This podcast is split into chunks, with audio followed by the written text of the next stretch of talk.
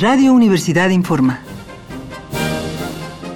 Corte informativo matutino del domingo 4 de agosto de 1968.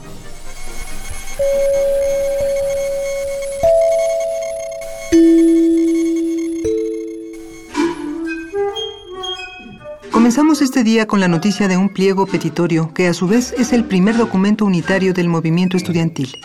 Lo redactaron conjuntamente la UNAM, el IPN, Chapingo y otras escuelas y está dirigido a la opinión pública, a maestros y estudiantes.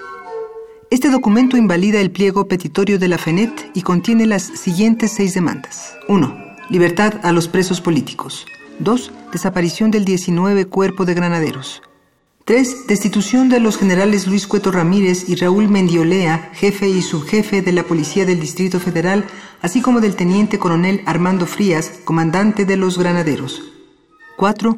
Indemnización a los familiares de todos los fallecidos y heridos desde el inicio del conflicto. 5. Investigación de las responsabilidades de los funcionarios culpables de los hechos sangrientos.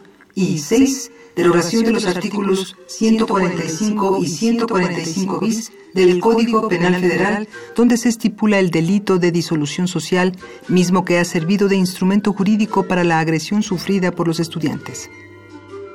Por otro lado, si tenía usted planeado asistir hoy a alguna de las actividades artísticas programadas por la UNAM, le informamos que estas han sido canceladas.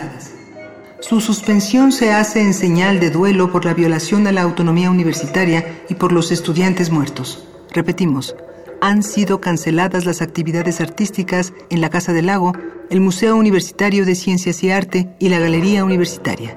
Seguiremos informando. Siga pendiente de los reportes de Radio Universidad.